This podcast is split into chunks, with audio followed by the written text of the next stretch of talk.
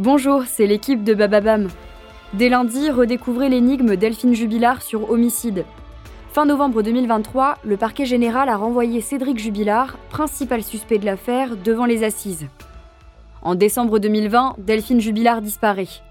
Dans cette affaire, sans corps, ni aveu, ni témoin, ni scène de crime, Cédric Jubilard, incarcéré depuis juin 2021, nie toute responsabilité.